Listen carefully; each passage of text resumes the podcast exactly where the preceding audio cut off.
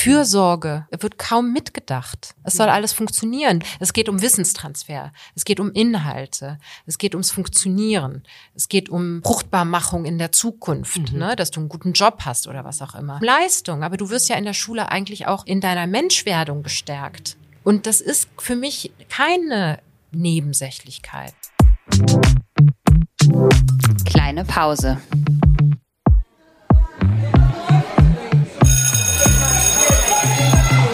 Begegnungen in der Teeküche.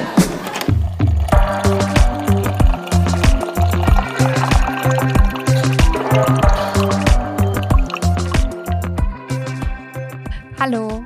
Hallo. Und herzlich willkommen äh, zu einer neuen Folge Kleine Pause Podcast Begegnungen in der Teeküche. Und ihr werdet es kaum glauben, wir sitzen fast in der Teeküche. Fast. fast. Auf jeden Fall ist es heute ein richtiges ähm, Schulfeeling auch für unsere ganz, ganz, ganz, ganz wunderbare Gästin, auf die wir uns so sehr gefreut haben. Und wir haben so darauf hingefiebert, dass wir diese Folge aufnehmen können. Und deshalb ähm, hast du dich auch gefreut? Ich habe mich auch gefreut, ja klar. Hallo auch von mir. Ähm, und es ist ja auch quasi eine Premiere, weil wir in der Schule sitzen. Ja und ähm, uns mitten in Köln, unsere Schule ist ja in der Innenstadt, getroffen haben oder treffen konnten. Und klar, ich freue mich super über jede Folge, die wir analog aufnehmen können, ohne Bildschirm dazwischen, aber heute dann vielleicht ganz besonders. Und ähm, ich glaube, jetzt sind alle ganz gespannt und vielleicht kannst du dich einmal kurz selber vorstellen. Okay, also ich bin Asal Dadan, Autorin äh, und ähm, ja, für ein paar Tage wegen der Lit Cologne in Köln, weshalb ich euch persönlich treffen kann und das finde ich auch voll schön. Und ich bin voll geflasht davon, dass ich hier in so einer Klasse sitze. ich finde es ähm, voll schön hier. Äh, und genau. Und du machst ja auch noch ganz viele andere Sachen. Wir haben gerade schon ein bisschen gesprochen, dass wir gestern zusammen auf einer Veranstaltung, also nicht zusammen da waren, aber wir auf einer Veranstaltung waren, auf der du auch warst. Wir kommen bestimmt auf viele Themen zu sprechen. Vielleicht sagen wir einmal kurz, dass wir uns schon mal, äh, also ein bisschen ausgetauscht haben, zumindest vor anderthalb Jahren, ich weiß gar nicht mehr genau, wann wir das gemacht haben, als wir diese Spendenaktion mhm. gemacht haben für 19. Februar Hanau und für die Bildungsinitiative und du damals schon super nett direkt geantwortet hast, weil wir diese Bücherpakete hatten und ähm, seitdem eigentlich ganz oben, also nicht seitdem, auch schon vorher, aber dann erst recht auf unserer Liste warst ähm, von Leuten, die wir einladen wollten, weil du damals auch ein Buch beigetragen hast. Und zwar dein ähm, Betrachtungen einer Barbarin. Das haben wir hier liegen. Es soll aber heute nicht nur um das Buch gehen. Trotzdem wollte ich das jetzt einmal kurz noch erwähnen, weil das damals so nett war und wir uns da auch total gefreut haben. Na, ich habe mich vor allem gefreut, dass ihr die Idee hattet und das gemacht habt und finde generell so den Ansatz eurer Arbeit ähm, und ich folge euch ja auch auf Instagram und so. Finde ich ganz toll. Darum bin ich auch sehr froh, dass ich mal endlich eingeladen wurde von yes. euch.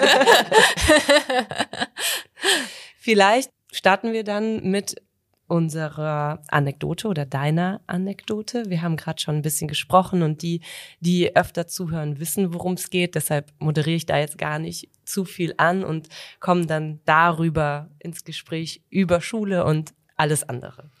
Ja, also ähm, ich habe ein bisschen überlegt, soll ich äh, über meine Erfahrung mit Schule jetzt aus der Distanz als Mutter, die sozusagen anders drauf blickt, ähm, berichten. Aber ähm, im Grunde ist das, was mich am meisten geprägt hat, in Bezug auf Schule. Ich musste einige Male die Schule wechseln, äh, wegen Umzügen und, und dergleichen. Also ich bin ja auch in Schottland zur Schule gegangen. Und der Wechsel damals wieder zurück ins deutsche System war ziemlich hart für mich weil ich bestimmte Sachen anders gelernt hatte und so weiter. Das heißt, mich hat eigentlich schon seit der Grundschulzeit immer so ein Gefühl der Unzulänglichkeit immer wieder so mh, allein schon, dass ich zum Beispiel nicht Flöte spielen konnte und alle anderen Flöte spielen konnten, ja, also Blockflöte. Das hat mich total fertig gemacht und ich habe mir das selber vorgeworfen, dass ich das halt nicht kann, ne? weil ich das in Schottland eben nicht gelernt habe, weil man das nicht hat. Das heißt, ähm, dass ich eh schon immer ähm, geprägt war von so einem Gefühl, aus ganz unterschiedlichen Gründen. Äh, ich passe da so nicht richtig rein oder ich bin irgendwie anstrengend in der Schule oder mein Leben ist nicht so wie meine das meiner KlassenkameradInnen. Und äh, irgendwann dann im Gymnasium, da war ich in der äh, so zwischen der siebten und achten Klasse, ähm, war das so, dass ich einfach als ähm, ganz schwierige Schülerin galt. Ich bin auch, meine, äh, meine Eltern hatten sich getrennt und ich war einfach kein sehr glückliches Kind. Und das Problem war das Kind, ja. Äh, und ich habe hab dann irgendwann die Schule gewechselt äh, und bin auf ein Internat gekommen in Bonn. Also ich war vorher in Bergisch Gladbach auf einem Gymnasium und dann bin ich auf einem Gymnasium in Bad Godesberg-Bonn, das auch ein Internat war. Und viele Jahre später habe ich mich mit meinem damaligen, das äh, Lehrer, der, der sozusagen mich betreut hat im Internat, die hat man Hauseltern genannt, äh, weil das so ein bisschen wie so Familien aufgebaut war. Also es waren maximal 30 Kinder mit, mit einem Lehrerpaar, das waren dann die Hauseltern. Und dann hat irgendwann mein, mein Hausvater gesagt, ich bin in dieses Zimmer rein und wurde darauf vorbereitet, dass da ein ganz schwieriges Kind sitzt.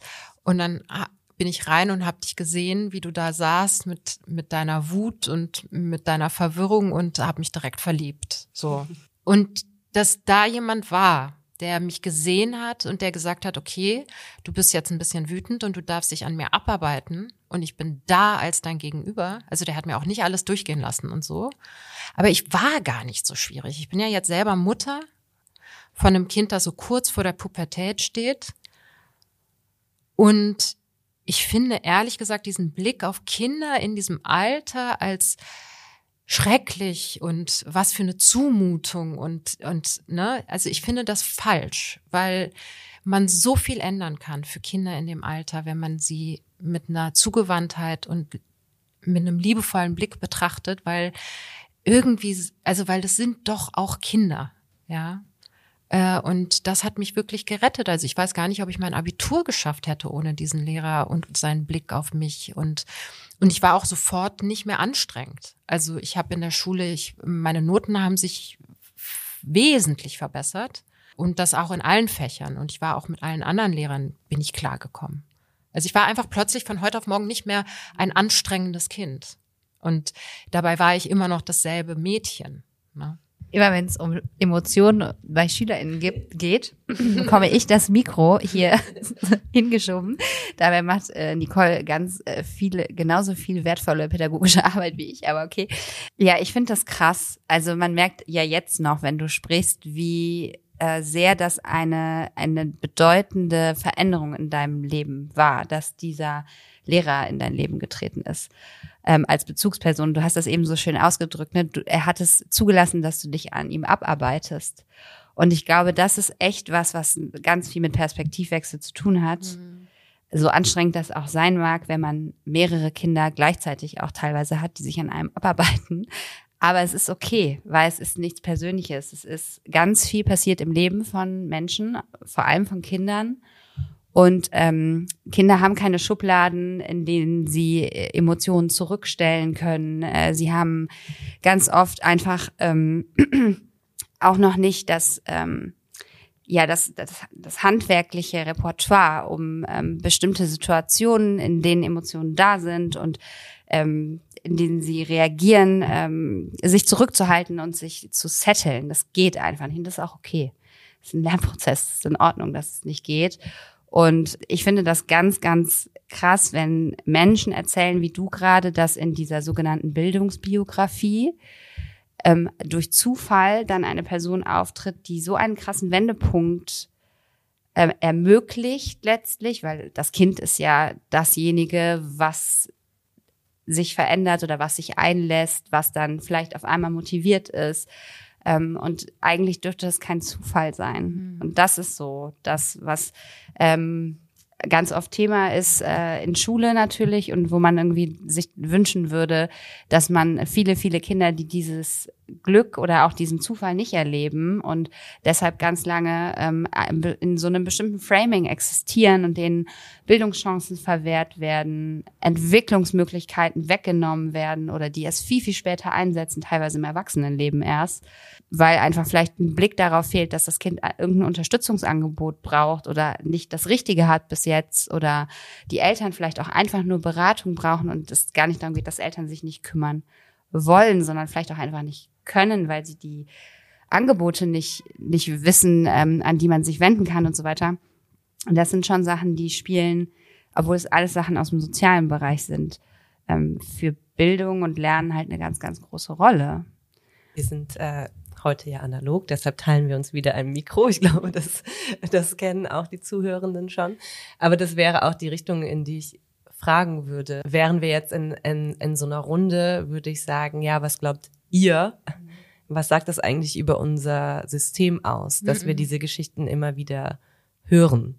Und ähm, wie kann man das vor dem Hintergrund auch deine Arbeit, die du machst, worüber du schreibst, wo, mit den Themen, mit denen du dich auseinandersetzt und ja mit Sicherheit auch eine Rückschau hast auf deine eigene Bildungs jetzt mal in Klammern, ne, Biografie einordnen, weil es eben nicht nur diese persönliche Ebene hat, sondern auch eine strukturelle, eine systemische, eine die damit zusammenhängt, dass diese Institution Schule das oft nicht aufgefangen bekommt. Mhm. Und ähm, an der Stelle also ich möchte keine Lanze für die LehrerInnen brechen, die sich diesen Themen nicht annehmen, aber ich möchte eine Lanze für die brechen, die es versuchen, aber ja mhm. ganz oft scheitern, weil sie das eben aus Kapazitätsgründen auch nicht, also das ist ja ganz logisch, ne, wenn man sich das vorstellt, auch nicht überall immer schaffen. Und das kennen wir ja aus unserem eigenen Alltag, dass wir diese kleinen Feuer auch ständig überall sehen und denken, oh mein Gott, das ist jetzt genau so ein Moment,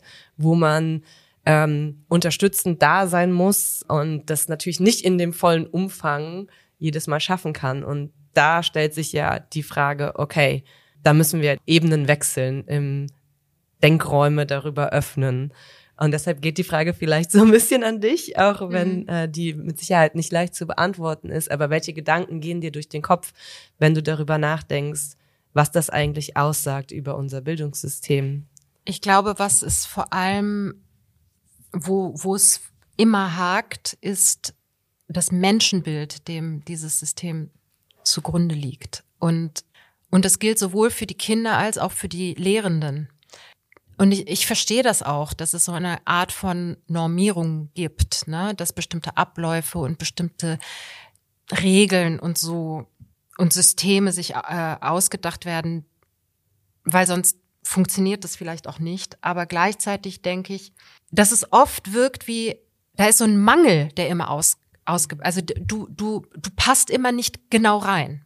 Anstelle, dass ge geguckt wird, was können wir für dich tun, damit du am besten durch dieses System kommst, ist eher die, der Ansatz, du musst passen, du, es muss laufen. Ja, du musst einfach und und dieses Gefühl der Unzulänglichkeit oder dieses Gefühl, dass dass äh, man mit ganz normalen menschlichen Bedürfnissen aneckt und dass die einfach nicht mitgedacht werden. Also zum Beispiel auch, dass Lehrende vielleicht zehn Minuten länger oder einen halben Nachmittag länger mit einem Kind verbringen wollen würden oder so, aber das überhaupt nicht äh, in ihren Kapazitäten drin ist oder dass Kinder ja einen bestimmten Bedarf haben oder oder so. Ich merke das auch bei meinen Kindern manchmal, wie viel Glück dabei ist, ob man jetzt diese lehrende Person hat oder eine andere. Und es sollte eben kein Glück sein.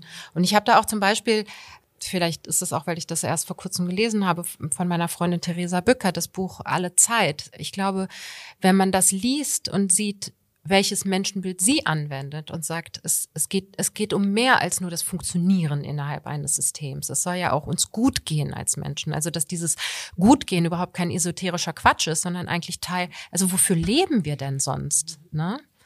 Und diese, diese Vorstellung, dass Kinder einfach mehr schlecht als recht einfach durch die Schule knallen sollen und dass, dass dieser unglaublich wichtige Teil ihres Lebens nicht ihnen Freude und Selbstbewusstsein und, und Können und so vermitteln soll, sondern irgendwie ja auch oft verbunden ist mit Angst und mit, mit, und ja, Gefühlen der Unzulänglichkeit und so, ähm, oder es potenziell haben kann. Das ist halt schade. Und ich glaube, wenn wir ein Menschenbild hätten, das uns viel mehr als care-bedürftig, als sorgebedürftig, auch als äh, Menschen, die Fürsorge geben wollen, betrachten würde, dann, dann würden wir schon eher Möglichkeiten in diesem System erschaffen, äh, dass dafür Raum ist.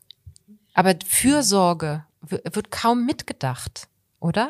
Es soll alles funktionieren. Du musst wissen, es geht um Wissenstransfer, es geht um Inhalte, es geht ums Funktionieren, es geht um, um die äh, Fruchtbarmachung in der Zukunft, mhm. ne? dass du einen guten Job hast oder was auch immer. Aber um du wirst Leistung. ja in der Schule, ja, um Leistung, aber du wirst ja in der Schule eigentlich auch zum Men, also in deiner Menschwerdung gestärkt. Und das ist für mich keine Nebensächlichkeit. Also gerade jetzt, ich meine, ich kann alles googeln. Ne? Gestern auf der Bühne haben wir, wussten wir plötzlich nicht, wo, wo kommt der Begriff Alarv her. Das habe ich sofort gegoogelt, ja. Aber wie ich mit Menschen umgehe, das ist, das kann ich nicht googeln. Das lerne ich in der Schule und im Zusammensein mit anderen Menschen und in der Familie und so. Und da fände ich halt schön, wenn, wenn ein größerer Fokus auf Fürsorge und Miteinander und, und Achtsamkeit mit, im Umgang miteinander läge. Da wird ja ganz deutlich klar, wie sehr Schule ein Spiegel der Umstände, ein Spiegel der Zeit, ein Spiegel der Gesellschaft ist. Momentan, äh, da bin ich fast bei äh, Nadires Buchtitel, ja. denn letztlich ist es ja ein System im System, das systemerhaltend wirkt, aber es wirkt systemerhaltend für ein kaputtes System, was wir wissen. Also wir haben das Wissen, dass wir in einer Welt leben, in Gesellschaften leben, die ins Verderben rennt auf unterschiedlichsten Ebenen, in Zeit von ähm, Polykrisen, dass wir überhaupt diese Worte benutzen. Ne? Das, also das, das zeigt es ja. Und auch Schule schafft es nicht, auf diese Kern oder oft nicht, ne, in, im individuellen oder im, in der Beziehung zwischen zwei Menschen vielleicht oder, oder einzelnen Menschen in der Schule, aber im Systemischen schafft es eben oft nicht zu den Gedanken, die du jetzt geteilt hast, zurückzukehren.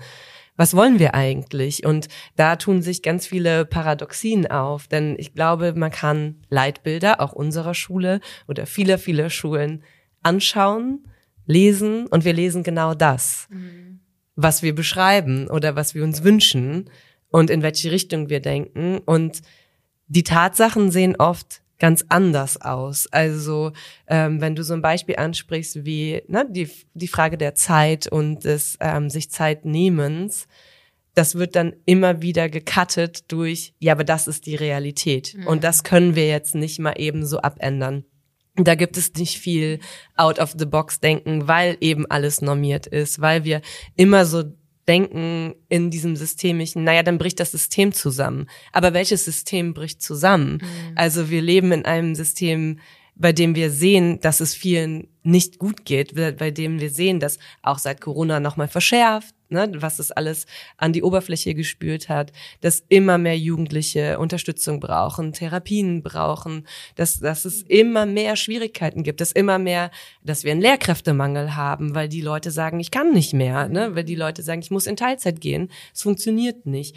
Und dann, wie du sagst, ne, dann kommen wir an und versuchen so Mängel zu beheben. Ne? Da können wir das Thema der, der Kultusministerkonferenz und der Vorschläge aufmachen, all, also auf allen Ebenen Ebenen, dann kann man darüber sprechen. Und ich finde das total wichtig und das machst du ja auch in deiner Arbeit immer wieder, diese Frage zu stellen, worüber reden wir hier eigentlich? Mhm.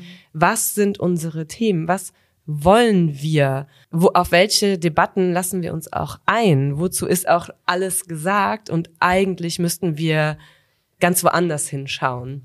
Da fand ich vor einiger Zeit, ihr habt ja diese äh, Soli-Lesung auch äh, gemacht in, in Hanau ähm, das auch nochmal so, einfach um das hier an der Stelle auch nochmal zu teilen, so krass, als ich das gelesen habe, ähm, was du dazu geschrieben hast auf Twitter, dass du mit, mit deinem Kind, äh, also dass dein Kind dabei war auf dieser Soli-Lesung, dass ihr diese Soli-Lesung gemacht habt und ähm, die Angehörigen im Publikum saßen, die ihre Kinder verloren haben aufgrund dieses rassistischen Terroranschlags.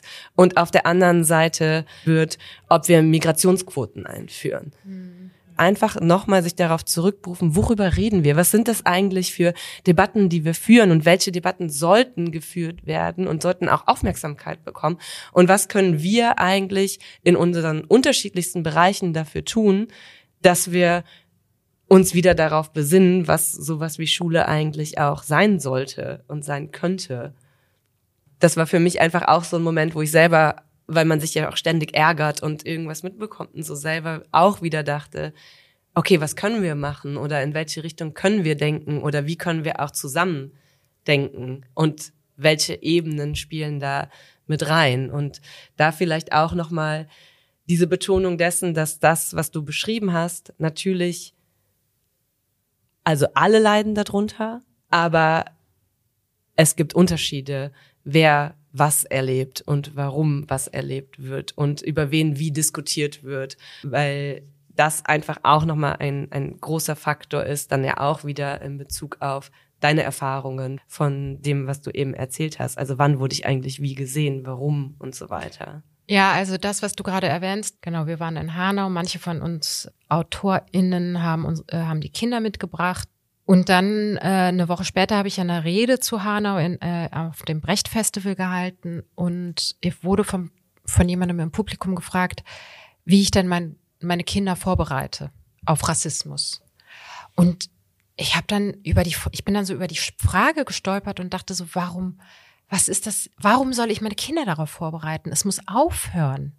Ich finde das unglaublich unfair dass man seine Kinder auf sowas vorbereitet. Und was ist das überhaupt für ein Anspruch zu sagen, es ist halt da, so als wäre es nicht menschengemacht und jetzt müssen wir die Kinder darauf vorbereiten. Nein, in so einer Welt will ich nicht leben. Und, und ich will, und das ist ja auch der einzige Grund, warum die, diese Familien in Hanau und in München und auch in anderen schon seit Jahren und Jahrzehnten diese Arbeit leisten, obwohl sie ihre Familienmitglieder verloren haben. Die kommen ja davon nicht wieder.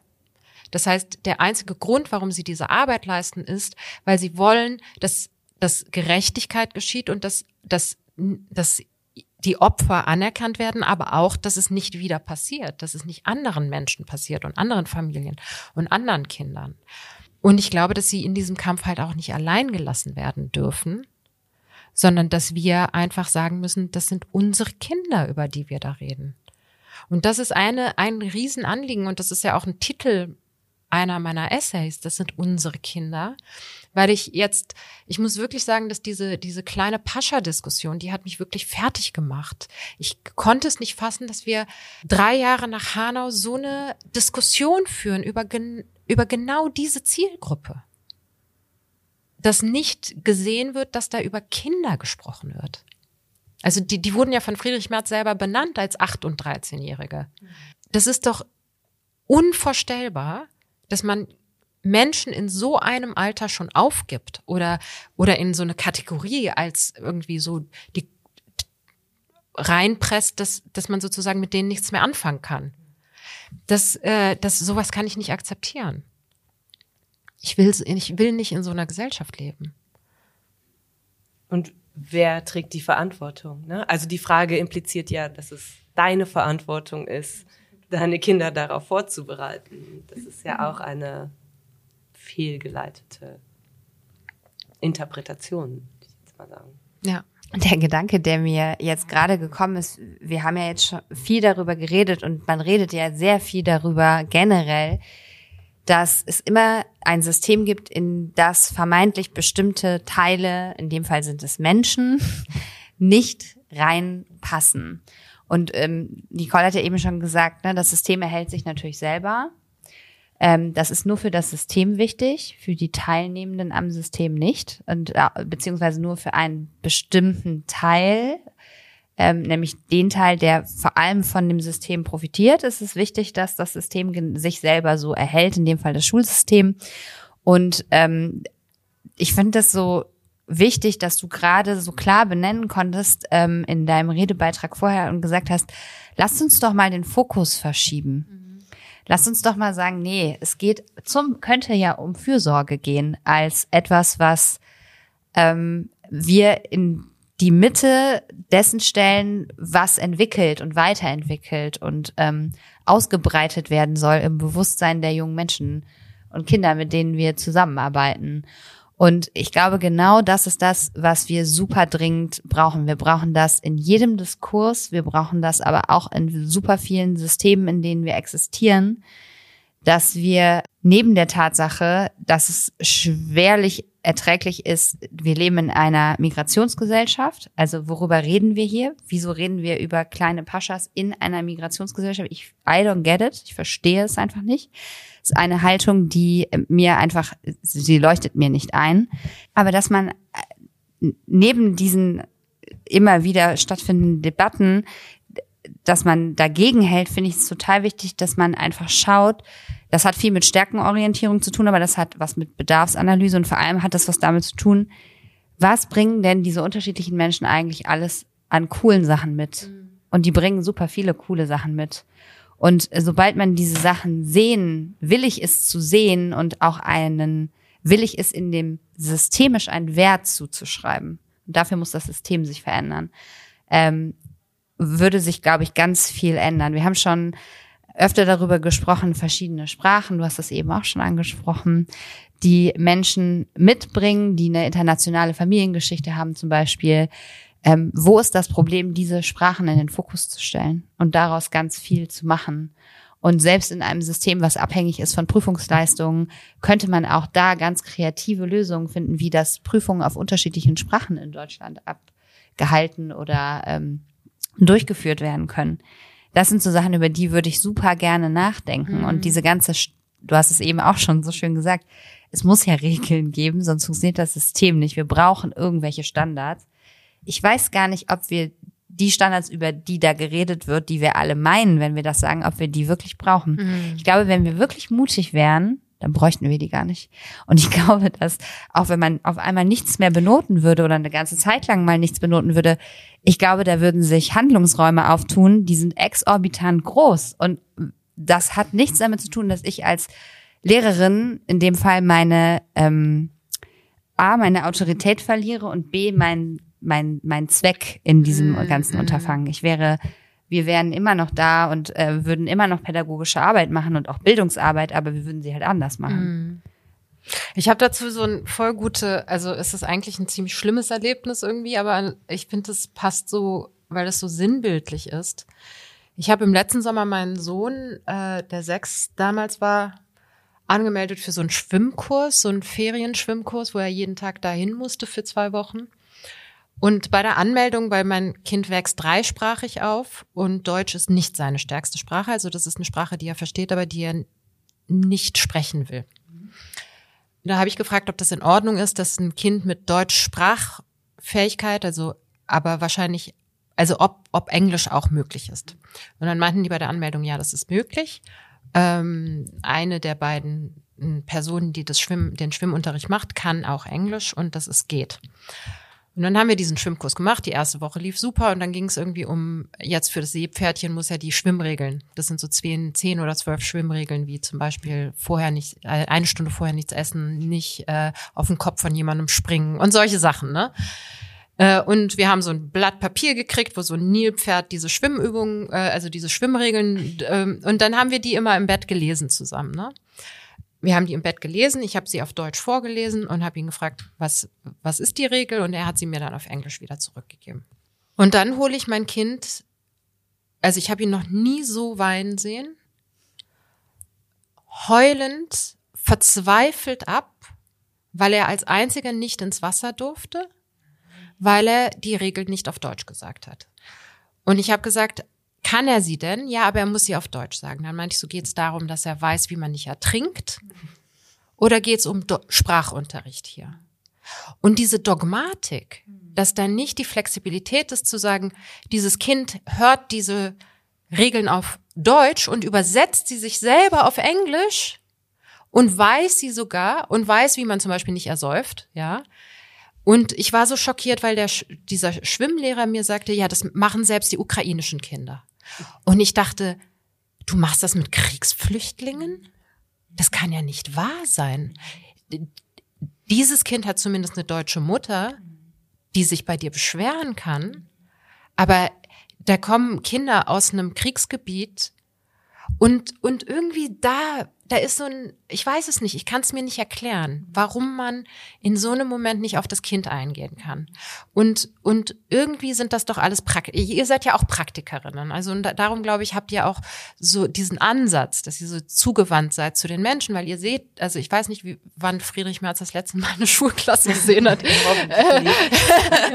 aber ja, aber und ich verstehe halt, also das ist so, das sind so Momente und das ist für mich als Autorin auch immer wieder wichtig, weil man, man sitzt da ja alleine an seinem Schreibtisch und denkt über die Welt nach und so. Und darum war zum Beispiel für mich total wichtig, nach Hanau zu reisen und die Eltern dort kennenzulernen, weil man wird ganz schnell, äh, verliert man die Demut und verliert man auch den Blick für das, was die Lebensrealität von Menschen wirklich ausmacht. Äh, und, und ich glaube, dass äh, wenn man Texte schreibt, wie ich es tue, nämlich irgendwie so über Gesellschaft, dass man eben auch die Verbindung zu den, zu dem, was so eine Gesellschaft ausmacht, nämlich die individuelle Komponente nicht verlieren darf.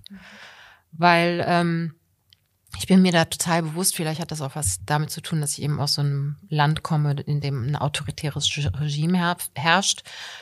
Mm, ich bin mir sehr bewusst über die eigenen leichten autoritären Tendenzen oder die Streamlining-Tendenzen oder die Tendenzen, wo man so einen unmenschlichen Blick auf Sachen kriegt. Ne? Das hat sehr viel äh, mit Selbstdisziplin und gar nicht so viel mit Empathie. Also das ist für mich nicht was ähm, Emotionales nur, so den anderen sehen und so weiter, sondern das hat wirklich was mit Selbstdisziplin zu tun, dass man sich dazu anhält, zu sagen, der andere ist auch ein Mensch, so wie du. Die eigene intellektuelle vermeintliche Autorität immer wieder zu hinterfragen. Ne? Mhm. Also ich weiß auch nicht, ich glaube, da gibt es jetzt auch irgend so ein neues Buch zu, da hat mich nur der Titel irgendwie schon so angesprochen, weil das immer wieder verloren geht, was du, was du ansprichst und in, in Schule ja auch ganz viele Paradoxien aufmacht. Ne? Also immer dieser Anspruch, wenn du die Schule nicht auf eine bestimmte Art und Weise durchläufst, dann hast du keine Chance in dieser globalisierten Welt versus, es war jetzt kein Schulbeispiel, aber man könnte dafür so viele Beispiele in der Schule bringen, da muss ich jetzt, glaube ich, keins aus dem Hut zaubern, so, versus, aber das geht jetzt nur auf Deutsch, weil das sind die Regeln. Also das macht mich, das macht mich auch im, im Kopf nervös, ne? wenn ich darüber nachdenke. Denk, das kann doch nicht sein. Das müssen wir doch. Also das muss doch eigentlich innerhalb von einer Sekunde aufgelöst sein, dass das jetzt hier nicht kein gangbarer Weg sein kann. Why? Und trotzdem sind ja genau das die Punkte, die wir auch immer wieder als Hürden wahrnehmen. Ne? Diese fehlende Flexibilität, mhm. dieses Warum nicht hinterfragen? Es ist doch nicht in Stein gemeißelt. Es ist doch möglich, da anders mit umzugehen. Weißt du, und es macht auch selbst von so einem, die Leute müssen sich integrieren äh, ähm, Modus überhaupt gar keinen, also ergibt es überhaupt gar keinen Sinn, weil mein Sohn auf dem Weg zurück äh, vor, von diesem Hallenbad hat er zwei Dinge die ganze Zeit gesagt. Er meinte so, I give that company zero points uh, und uh, I hate your language. Mhm. Und also, wenn du willst, dass ein Kind Deutsch hasst, dann ne, wertest du eben alles ab, wo, was er kennt und kann mhm. und so weiter. Also und das hat mich wirklich, weil ich bin auch noch eine deutsche Autorin und das hat mich wirklich beschäftigt und verletzt und also nicht verletzt, dass mein Kind mich verletzt hat, aber es, die Situation war für mich einfach wirklich, äh, dass ich da ein mehrsprachiges Kind habe, das plötzlich eine seiner Sprachen ablehnt. Das, ähm, das hat mich sehr traurig gemacht. Mhm. Natürlich kann man, also das, ich will es jetzt auch nicht überstrapazieren, äh, aber wir haben eine Weile gebraucht, bis er wieder schwimmen gehen wollte mhm. und auch eine Weile gebraucht, bis, bis er wieder mit mir Deutsch reden wollte. Mhm. Und das kann natürlich, das kann man dem kann man einem entgegenwirken. Aber ähm, es ist halt schade, wenn, wenn ein Kind in seinem Selbstwert rausgehauen wird von Leuten, die eigentlich dafür sind, diesen Selbstwert zu stabilisieren und aufzubauen und ihm zu helfen, seine Fähigkeiten zu entdecken. Ne? Hm. Und wie sehr geht das an den Kern vieler Gespräche, die wir führen oder Debatten, die wir führen, weil da, darin ja auch Machtverhältnisse logischerweise ganz, ganz klar werden ähm, im Sinne von, wer entscheidet eigentlich, wann welche deiner Fähigkeiten gut ist und schlecht, gewollt und nicht gewollt. Mhm. Wann ist das ähm, was Positives, was du mitbringst? Wann ist das was Negatives? Und wie sehr ist man dem ausgeliefert? Und wenn das schon in der Kindheit losgeht, diese mhm. Willkür ähm, aufgrund der Positionierung in dem Moment, dann, dann kann man sich ja nur vorstellen, was das für Auswirkungen hat. Und dann sind wir natürlich auch ganz schnell bei den Schwierigkeiten. Warum haben wir denn Probleme mit vielen Jugendlichen, denen es nicht gut geht und so weiter? Also wo liegen denn die echten Gründe mhm. für Schwierigkeiten, die wir haben? Und die sind mit Sicherheit nicht darin verordnet, dass wir irgendwelche Migrationsquoten brauchen, sondern genau in dem, dass diese Machtverhältnisse ständig ausgespielt werden, dass man ständig in diesem, äh, in diesem willkürlichen Verhältnissen drinstecken muss als Kind. Ne? Da kann man auch über Adultismus natürlich reden. Ne? Also da muss es noch nicht mal, ich sage jetzt in Anführungsstrichen, noch nicht mal nur um sowas wie Rassismus gehen, oder oder ähm, eine ganz ganz äh, ja, eine ganz, ganz besondere Konstellation oder sonst was, sondern auch einfach um das Verhältnis zwischen Erwachsenen und Kindern mhm. und wie mhm. sehen wir einfach Kinder und Jugendliche und wie spielen wir das gegeneinander aus, weil wir es vielleicht auch nicht anders gelernt haben, okay, aber wann ähm, kommen diese Momente der des Innehaltens und des Fragens, ist das jetzt eigentlich notwendig? Brauchen wir das, um hier an ein gemeinsames Ziel zu kommen? Denn das Ziel ist ja, um in deiner Geschichte zu bleiben, dass dein Kind schwimmen kann, ohne andere zu verletzen und im besten Fall auch, um selber klarzukommen und nicht unterzugehen, so. Und das ist ja eigentlich auch eine ganz schöne Analogie, wenn man das überträgt. Ja, ja irgendwie, also, ist völlig absurd. Völlig absurd. und eigentlich auch so einfach, also, in, logisch auflösbar. Und trotzdem erleben wir es ja immer, immer wieder in, in, in so vielen ja, so übertragbar auf so viele Momente und, mm. und äh, Dinge, die man so liest, hört. Aber es braucht einfach so eine Perspektivverschiebung. Also zum Beispiel hat ja Melissa Erkurt dieses tolle ja, Buch genau. geschrieben. Genau. Und bei ihr habe ich zum Beispiel auch zum ersten Mal gemerkt, ja, viele Kinder aus migrantischen Familien, die machen ja ganz viel Arbeit auch schon, also als DolmetscherInnen, als ähm, BehördenbriefschreiberInnen und so, das sind ja immense Qualitäten, die die da haben und Skills, ja, für die niemand ihnen je Anerkennung gibt. Also natürlich wahrscheinlich in der Familie oder so, danke, dass du den Brief geschrieben hast, aber das ist doch, es, es wäre schön, wenn, wenn sozusagen die Hybridität oder die Unterschiedlichkeiten nicht äh, einfach als Variation der Norm wahrgenommen werden würden. Also wenn wir nicht immer nur, über Abweichung und Mangel und so weiter uns definieren, sondern einfach sagen, das ist eine Variation und, und uns nicht immer daran stoßen würden. Das fände ich total schön. Ich habe ähm, bei diesem völlig absurden Beispiel, mir tut das mega leid, dass dein Sohn das erleben musste. Ich finde das unmöglich, weil das wird seine Anekdote später werden, die er erzählen wird. Und das bricht mir echt das Herz. Ich finde es schrecklich, ich finde es nicht okay. Ich lasse das jetzt aber. Was ich sagen wollte, das ist genau, es ist einfach völlig realitätsfremd es ist völlig realitätsfremd, selbst bei Englisch. Also wir haben, gegen was haben wir hier eigentlich, also wir haben einfach ein Problem, sobald eine Norm nicht eng genug ist. Mhm. Also es ist einfach, ich wollte ein kurzes, ähm, kurz ergänzen, ganz viele Schüler, in deren einzige Erstsprache Deutsch ist, drücken sich lieber auf Englisch aus. Wegen Popkultur oder was? Ganz genau. Ah, und ja. die haben häufig, sagen die auch, ich habe, ähm, also Englisch ist ein sehr beliebtes Fach, ne? es mhm. wird viel als Leistungskurs gewählt. Und immer wenn es um kreative Schreibaufgaben geht und man quasi die ähm, freistellt, auf welcher Sprache sie sich ausdrücken, ist Englisch ganz auf die Wahlsprache. Wow.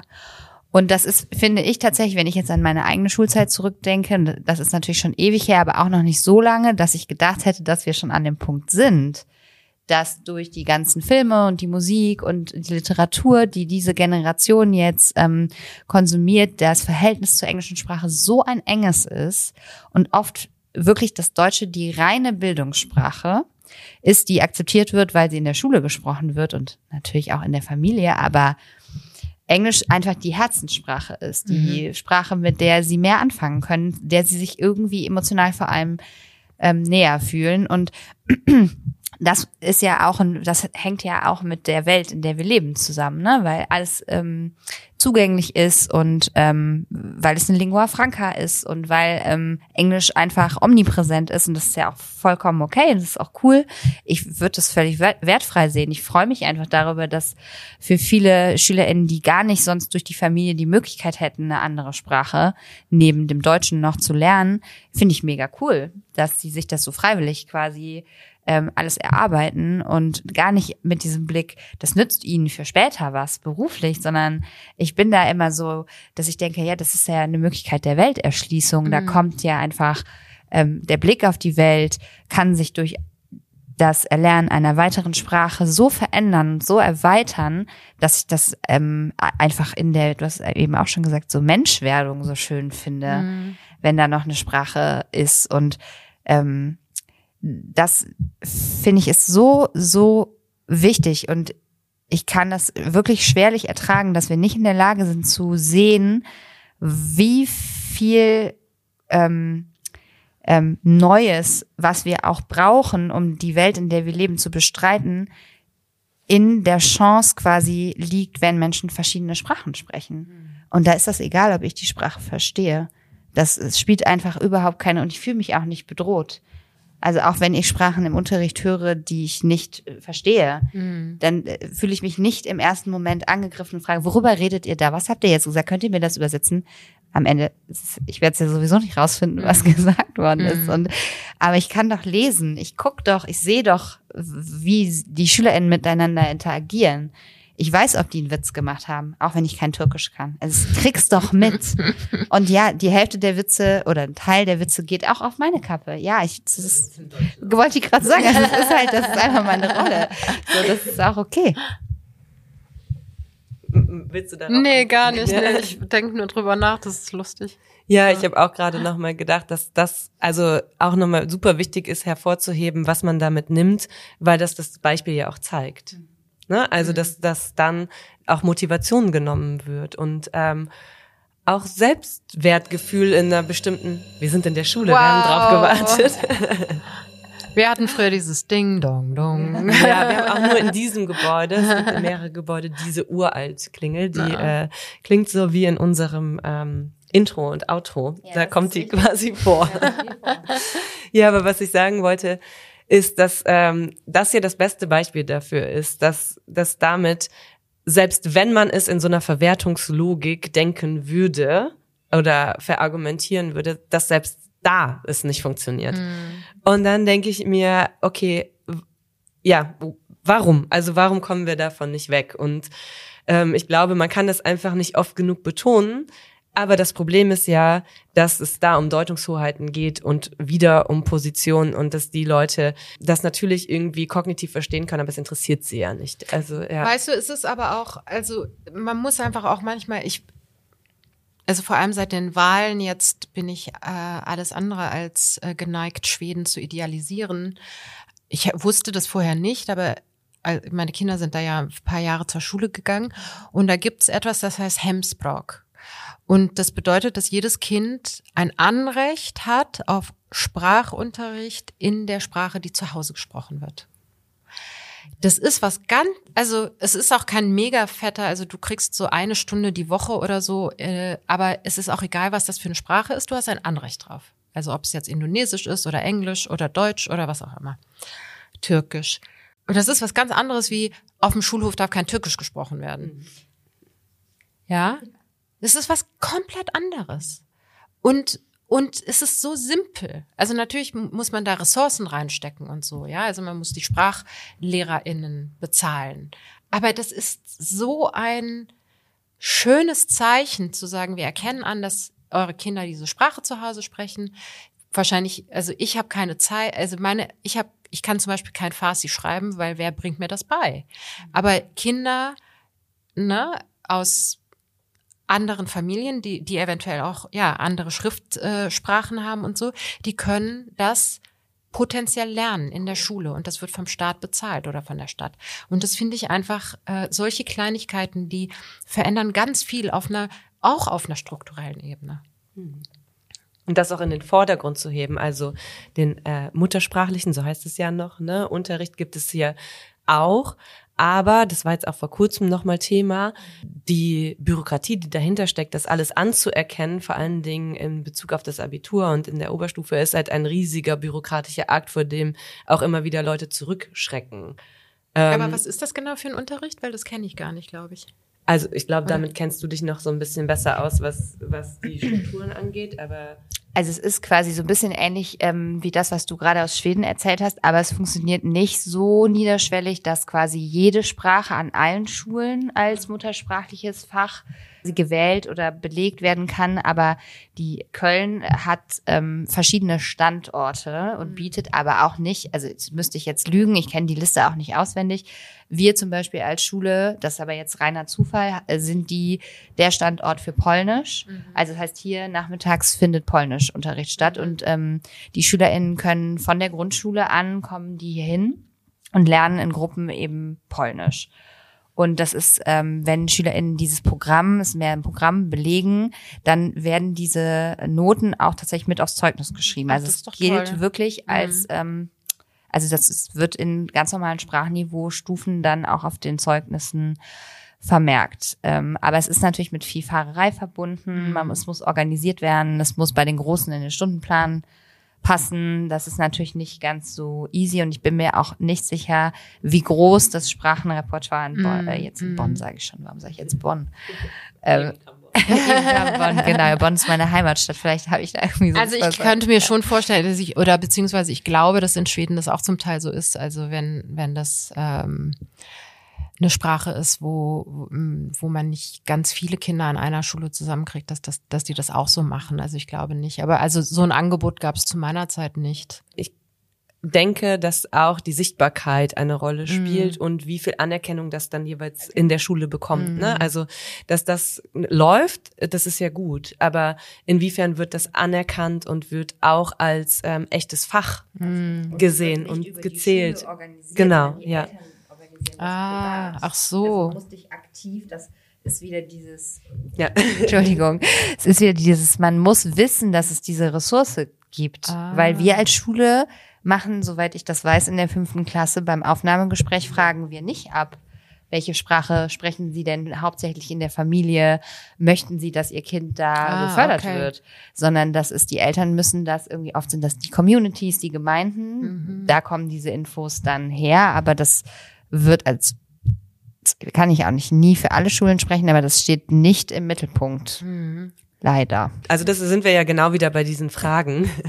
ähm, also wo könnte man out out of the box ist jetzt auch nicht so weit aus out of the box, ne? Aber wo wo könnte man eben tatsächlich mal drüber nachdenken und ähm, wie kommen wir eigentlich zurück zu den eigentlichen Fragestellungen. Also was bringen die Menschen, die in so einer ähm, Institution zusammenkommen, mit?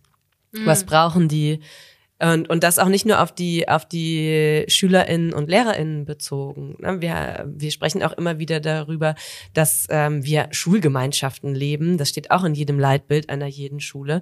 Und wie viel Interaktion gibt es eigentlich mit Eltern, außer dass die mal einen Bibliotheksdienst machen, ne? Oder ähm, weiß ich nicht, äh, Pausenbrote in einer anderen äh, Schule verkaufen oder sowas. Das sind ja alles so Fragen, wo man immer wieder denkt, naja, wir haben doch Expertise, wir haben doch Möglichkeiten wann nutzen wir das mal? Wann besinnen wir uns eigentlich zurück auf das Miteinander ne? und das Umeinander kümmern, um nochmal zu deinem Punkt zurückzukommen?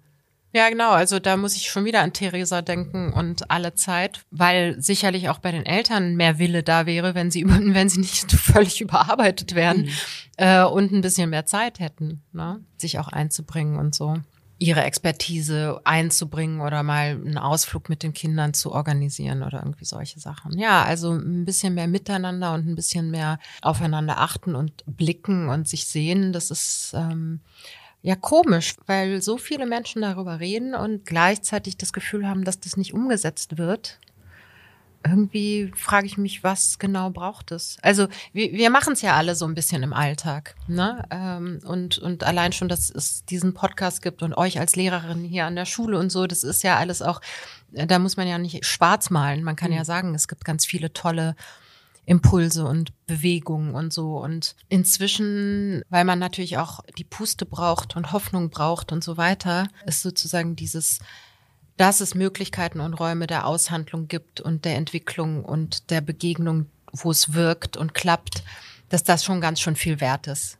Und dass, äh, dass so dieser Idealitätsanspruch, dass es einfach immer überall gut laufen muss und so, äh, da, da reibt man sich auf, weil das erreicht man nicht. Ich äh, hader oft so mit diesem, oh, wo, wo kriege ich die Energie noch her? Vor allem als Autorin auch, weißt du, weil du schreibst ja nur.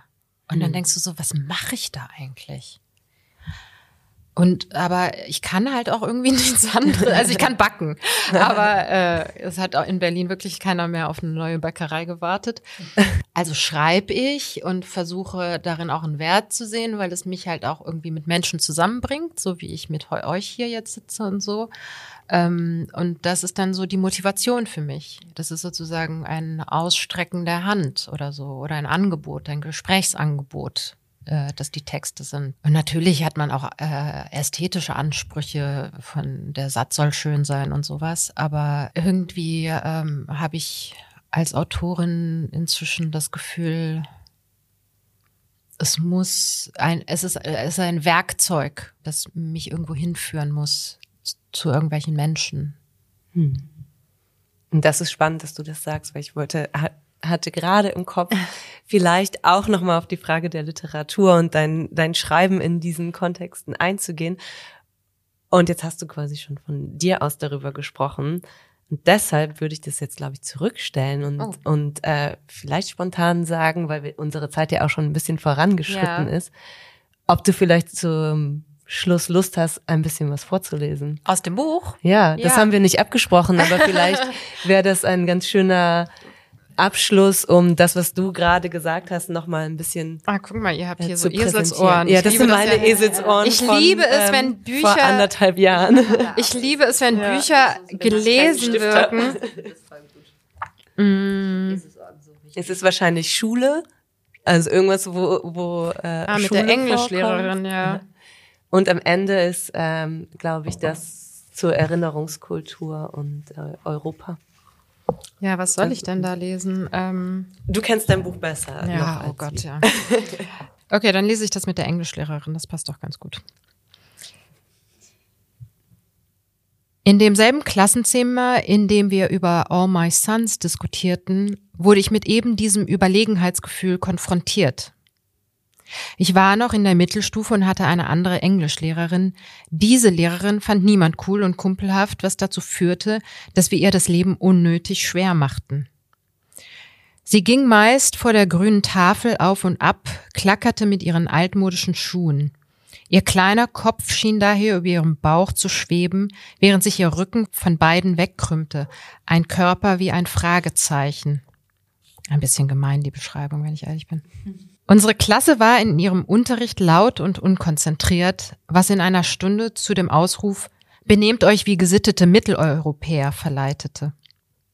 Ich saß in der letzten Reihe und rief ihr sofort entgegen Wenigstens kriegen die Lehrerinnen in unseren Ländern die Kinder in den Griff. Ich hatte mich instinktiv angegriffen und verletzt gefühlt, auch wenn ich nicht verstanden hatte, weshalb. Schließlich war auch ich Mitteleuropäerin. Warum sprach ich von unseren Ländern, wenn ich diese Länder gar nicht kannte? Welche Länder überhaupt? Ich wurde natürlich vor die Tür gesetzt und musste, glaube ich, später deswegen auch zum Schuldirektor. Ich erinnere mich nicht mehr so genau, weil das häufiger vorkam. Dann saß ich auf seinem Ledersofa, umgeben von Ölgemälden früherer Schulleiter, die alle mit rosigem Gesicht und dunklen Anzügen streng auf mich niederblickten. Ich verachtete die Strenge, für die sie standen. Einmal musste ich dort sitzen, weil ich mich im Philosophieunterricht dagegen gewehrt hatte, den ersten Absatz aus Kants Beantwortung der Frage, was ist Aufklärung, ohne Vorlage aufzuschreiben. Sicherlich aus Faulheit, aber auch, weil ich die Ansicht war, dass es Kants Maxime widerspreche, seine Sätze einfach auswendig zu lernen. Da mein Philosophielehrer aussah, wie nur Philosophielehrer aussehen können, asketisch und weltverdrossen und mit langem dunklen Bart, fiel es mir gar nicht so leicht, ihn dermaßen zu verärgern. Aber ich sagte ihm, was ich später auch dem Schuldirektor sagte, nämlich, dass ich doch bitte nicht beigebracht kriegen möchte, für mich selbst zu denken, wenn ich anschließend wie ein Automat die Worte eines anderen wiedergeben solle. Ich war also eine Nervensäge, aber ich hatte auch schlicht zu wenig, an dem ich mich festhalten konnte, ob nun familiär oder kulturell. Ich war bereit, bis auf meine letzten Reserven darum zu kämpfen, das wenige sein zu dürfen, von dem ich damals noch dachte, dass ich es sei. Heute fühle ich mich kulturell sicherer, weil ich nicht mehr das Bedürfnis habe, mich irgendwo zu verorten und festzuschreiben. Zu meinem kulturellen Hintergrund gehören auch Dinge, die zueinander keinen Bezug haben, und wie ich mich auf sie beziehe, geht niemanden etwas an. Ich habe freiwillig und unfreiwillig Grenzen passiert, Landesgrenzen und Sprachgrenzen und meine eigenen Grenzen, und durch jede dieser Passagen wurde eine unsichtbare Karte entworfen, die ebenso existent oder nicht existent ist wie alle anderen Karten dieser Welt auch. In der Situation mit meiner Englischlehrerin hatte ich noch einen Denkfehler begangen, hatte ihre Ausgrenzung akzeptiert, sie Mitteleuropäerin und ich nicht. Meine Reaktion war eine fehlgeleitete Attacke, die auch noch den Autoritarismus des Iran oder des Irak, wer weiß das schon so genau, verteidigte. Heute würde ich nicht mehr über unsere Länder sprechen. Ich habe kein Land, weder ein morgenländisches noch ein abendländisches. Ich lebe an Orten und setze mich mit ihnen auseinander. Das ist der maximale Grad der emotionalen und intellektuellen Verbindlichkeit, die ich in diesem Zusammenhang aufzubringen bereit bin. Nicht, weil ich nicht an Gemeinschaftssinn glaube, sondern gerade, weil ich es jenseits von abstrakten Gebilden wie Volk und Vaterland tue. Das hat jetzt ganz gut ge gepasst, ne? Ja. Aber es tut mir schon sehr leid um meine Englischlehrerin. Das war eine etwas gemeine Beschreibung. Ich glaube, es ist auch okay, wenn Lehrerinnen das abbekommen. Es ist, äh, das kaufst du mit ein, würde, würde ich sagen, bei diesem Beruf. Wir enden ja immer Ja. damit, dass äh, unsere Gästinnen eine Hausaufgabe stellen dürfen. Ah, ja, genau. Und zwar an alle, die zuhören. Ja. Ähm, also in diesem Moment an uns, Mhm. aber stellvertretend dann auch für alle, die zuhören. Und das darfst du natürlich auch gerne machen, wenn du Okay. möchtest. Ja, ich würde sagen, die Hausaufgabe ist, sucht euch auf YouTube oder Spotify oder was auch immer ein Lied in einer Sprache, die ihr nicht versteht und hört es euch an und versucht euch zu überlegen, worum es in dem Lied gehen könnte. Was für eine schöne Aufgabe. Chrissy, komm. Äh, Finde ich mega schön. Da weiß ich jetzt auch gar nicht, was ich sonst noch dazu sagen soll, außer dass ich eine ganz, ganz schöne Aufgabe finde. Das merkt man ja auch jetzt zum Beispiel im Kontext der Iran-Revolution, dieses Lied Baroye. Mhm. Äh, das hat ja wirklich viele Leute erreicht, die, Ja. die gar nicht verstehen, Ja. was er singt. Ja. Ne? Also glaube ich, ähm, ja, also das fände ich eine schöne Hausaufgabe. Cool. Vielen, vielen, vielen Dank, dass Danke du dir die euch. Zeit genommen hast an diesem für dich ja sehr vollgepackten Wochenende. Ähm, und wir, wir haben es, glaube ich, äh, sehr genießen können, dass äh, wir hier zu dritt live in Farbe sitzen können. Ich auch. Kann ich mich nur anschließen. Und äh, lest das Buch, guckt in die Show Notes und so weiter. Wir verlinken natürlich wie immer alles. Und ähm, wir wünschen dir ein schönes Lit Cologne Wochenende. Danke. Nicht nur Lit Cologne. Euch ja auch, euch ja auch. Und danke fürs Zuhören. Bis zum nächsten Mal. Tschüss. tschüss.